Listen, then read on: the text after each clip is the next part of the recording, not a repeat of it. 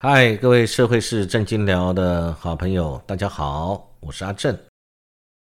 今天是二零二一年的八月三十日，欢迎收听我们社会是正经聊第二十九集。今天的主题是国防部编了两千亿元的特别预算，那我们国军的士气跟战力如何呢？啊，今天探讨这个问题，其实跟大家一起分享。我想大家最近也很关心，国内现在。跟国际间最热门的事情就是阿富汗的事情。呃，在现在八月三十一号这个月底的时候，美国必须从阿富汗撤军完成，因为那是最后期限日。阿富汗发生的事情，其实很多人就来对照到今日阿富汗，明日台湾，会有这样的情形，大家有这样的一个顾虑跟忧虑。阿富汗这次的事情，美国从那边仓促撤军的过程当中，让我们大家想到也反思了一些事情，值得我们来探讨。台湾的这个各方的武器装备，我们都是跟美国有很多的合作，而且我们花了非常多的军事的预算，跟美国购买武器来保卫我们。那但是各位都知道，以前我们就是征兵制，就是义务役，后来改为募兵制。但募兵制相对的，我们的兵源不足。其实最近有很多的这个评论都有谈到，我们台湾到底我们的军力跟中国大陆相比是如何。万一台海有事的时候，我们现有的武力、现有的军事装备足不足以保卫台湾？其实从阿富汗这个事情，我们先来反思台湾的情况。阿富汗受了美国的大力支持，美国花了非常多的钱，二十年的期间，甚至牺牲了两三千名的美军士兵以及许多阿富汗人的生命。那在阿富汗持续战斗了很多年。最后呢，美国还是撤军了。那阿富汗的政府军，它的装备是非常优异的，那又受了美国的军事辅导、军事训练、军事武器的后勤支援等等。相较于塔利班的士兵的这些比较老旧的武器而言，他们在这些武器上面是占有绝对优势的。但是为什么从美国宣布撤军到阿富汗的塔利班，呃，攻进喀布尔，短短的也不过十几二十天期间，就攻克了喀布尔？主要就是因为阿富汗政府军的士气不足，呃，没有战力。这个战力讲的是心理战力，他们有精良的武器，他们有很好的受过美元的装备，美国军事的训练，为什么还会溃不成军？一夕之间土崩瓦解呢？那就是因为他们没有作战的意志，也可能他们不知为何而战，也许他们不想为现有的这个政权而战，可能因为贪腐或者因为现在的政府并不是他们想要的，也可能出于民族，因为阿富汗是很多部落组成的，所以各地又有各自的军阀跟地方势力，所以为什么塔利班可以一路畅行无阻？势如破竹的一路进入喀布尔，他们的首都。那因为有很多的因素，但是我们其他的因素先排除，我们就先讲阿富汗政府军的战力跟塔利班相比，在硬体上面绝对是政府军占优势。那么也有媒体这么分析说，因为阿富汗的部队虽然号称有三十万，实际上可能只有几万人，或者有一半的人是在吃空饷。那其实这还牵涉到就是。呃，第一个里面可能你实际上的员额是不足的，你的组织号称有多少的兵力，实际上你员额不足。第二个，你空有美国提供的先进的武器，但是你没有作战的意志，所以面对克这个塔利班的这个进犯的时候，可能你就丢兵卸甲，啊，这个一败涂地。从这件事情反观，其实部队的意志力很重要，部队的那种对于国家民族的爱国心的情操，以及你的这个愿意战斗为民族保卫人民、保卫你的领土去作战的这个心理战力是最重要的。那我们看，这不就跟我们现在台湾一样吗？我们台湾现在问题重生，我们的部队，我们的政治。分歧，我们很多明星不一定支持现任的政府，或者不支持现任的在野党。各有各的支持者，国家正被撕裂，民族的共同感，我们国民的彼此的同心协力已经破碎。大家因为政治理念不一样，支持的政党不一样，所以对于很多事情看法不一样。那当尤其是对于对岸之间的关系，有人希望和平相处，那我们现在执政党比较强硬以对。那有人认为我们不应该跟美国走得太近啊，应该跟隔壁对岸的中国大陆打好关系。那有些人认为啊，不行，我就是要亲美远中等等。这我们不在这边讨论哪一种是对是错。我想大家自然有你的思想可以去。决定这个事情的对错，在你的心中形成一个你的理念。但是我们要讲的就是，当我们现在内部大家的共识是分歧的，是不一样的时候，如果今天台海有事啊，发生了战争，是不是我们有可能会像阿富汗的政府军一样，你失去了心理的那种战斗力，你失去了呃为保卫国家民族而战的那种。保卫我的家人，保卫我的家园，愿意誓呃这个誓死，能够奉献牺牲自己的生命来保家卫国，还会不会存在这样的情形？还是会跟阿阿富汗一样，政府军一样，最后不知为何而战，空有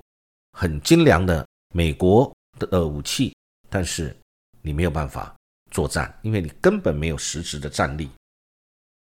这一次，我们的国防部，呃，要花编列了两千亿的预算，特别预算哦，要来购买飞弹。根据媒体的报道，讲的是说，我们国防部规划这两千亿元的飞弹的特别预算案，是用来用来提升我们飞弹的产能，而且强化源头打击的能力，并且强化我们自主国防的战力，好，等等。那当然，同时我们也要对两边呢，一个是中国大陆展现我的武力保卫的决心，也要对美国表现我有自我保卫的决心，大概就是这个概念。那但是我我想今天来讨论的重点，其一是为什么要特别预算？我们的预算里面本来就有国防预算，因为整个预算法里面是一个编列呃整个国家的财政支出里面重要的一个，为了明年隔一年。的税入税出，我们的 GDP，我们的各方面的资产有多少？我们能不能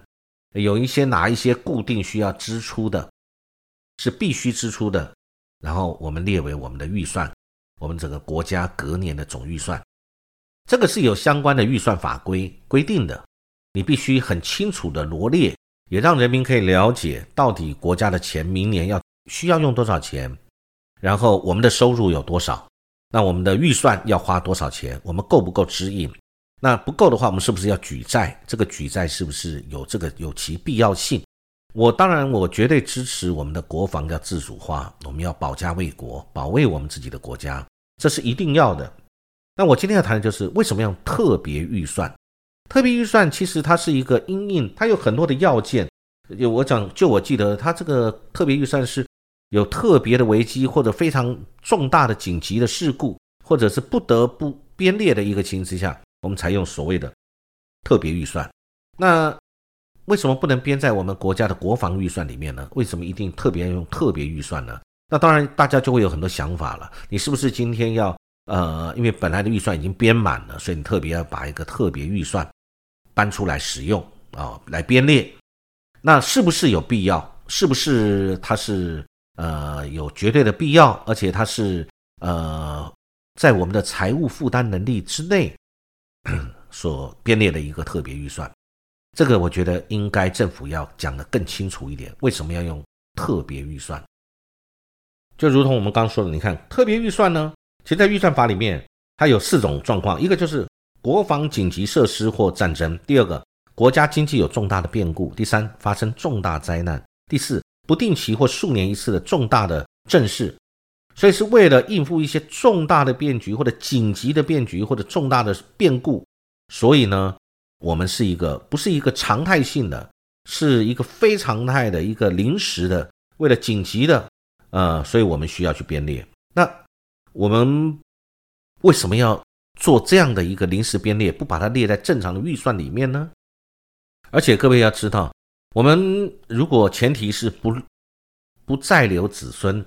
任何事情就有它的一个平衡。我今天这一个预算我多用了一些，那么比如说在国防军事这个部分我又多用了一些，那相对的，另外其他的设服啊，国家的建设、基础的建设，或者我们用在其他方面的钱，我们就会减少。相对，这就是所谓的排挤效益。那未来我们的子孙他就得去再留子孙，而且就会让他们去背负很多这样的一个一个一个债务。这是对他们是不是公平？这个我们也需要思考。当我们不断的投注我们的国家的经济能力，其实这个经济能力就跟一个家庭一样，家庭的总收入、家庭的经济负担能力就是这么多。那么子女要就学，呃，我们要提供子女就学，提供子女很多的这个支出的时候呢，你就会压迫，就会排挤掉一些其他的支出，大家可能就少去娱乐了。或者本来希望有做一些其他的一些家庭的购买其他的方面的资产的事情，你就会暂缓了，或者就停止了或取消了，这就是一个排挤，因为总共的钱就是这么多，除非我们是不断去外面借钱，那不断去外面借钱，最后这个债是不是留在家里一样？以后我们的儿女要去偿还，这个是不是有必要的？那今天我们不谈这个两岸的政治的问题，我们就单就这个。预算，一个是特别预算，特别预算有没有这样的必要？为什么不编在正常预算里面？第二个，我们现在的士气，国军的战力能力，我们的士气够不够强？跟塔利班的这个政府军比起来，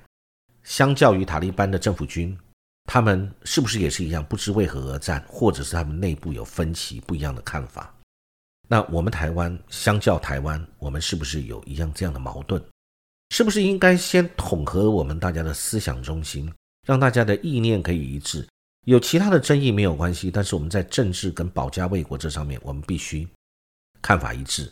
我们的军人军队才能够知道为何而战。但如果再来，如果我们的军人数量是不足的，我们现有的这个制度为什么不敢恢复到以前的这个征兵制、义务役？因为可能有很多的选票考量，因为现在就是募兵了，用比较高的待遇去希望当兵的人来来当。可是我们买了这么多的武器，我们没有足够的军人今天去使用它。部队的编组，呃，没有那么多人，其实都没有满编，可能都只有呃百分之七成、七十八十、六十的一个编额。那么是不是我们的人是够的？那如果政府应该大破大立，如果我们为了要保卫自己，不论我们的敌人是不是对岸的中国大陆，自己的国防今天如果要够，要能够保护好我们自己，保家卫国的任任务我们要达到，那是不是应该去思考，不要怕得罪了别人，呃，没有了选票，该当兵是不是要去思考以色列的做法，韩国以前的做法等等这些国家，他们为了保护他们的这个国家，他们处在一个危难紧急各方面。呃，都很危险的一个环境里面的时候，他们必须要把他们的部队员额要增加起来，所以他们的这个当兵是很重要的事情，人员的增补也是很重要的事情。那这要从制度面来看，那我们编了很多的特别预算，是不是对我们的国防一定有帮助？那我们的民心士气、部队的士气如何提升？我觉得这也是很非常非常关键的事情。用这个阿富汗政府军为例。我们就知道了。再来，我们的人员如果不够，空买了很多武器，我们没有那么多的人员，足编的人员来操作，我们买那么多武器有什么作用呢？不过是在缴保护费的感觉吧。再来，更退而求其次，如果我们可以有更好的方式，让我们最大敌人，因为我们没有别的潜在的让我们觉得这个有威胁性的国家啊，或者是任何一方，那现在只有中国大陆。那我们有没有别的方式跟中国大陆达成更好的一个共识，让两边消弭于战争于无形？我想这也是一个方式，这个值得我们参考。国防部这个两千亿的特别预算，我个人觉得是不是应该更清楚明白，让国人能够了解？今天跟各位分享一些小小看法，期待很快还有其他的可以一起来分享。谢谢各位。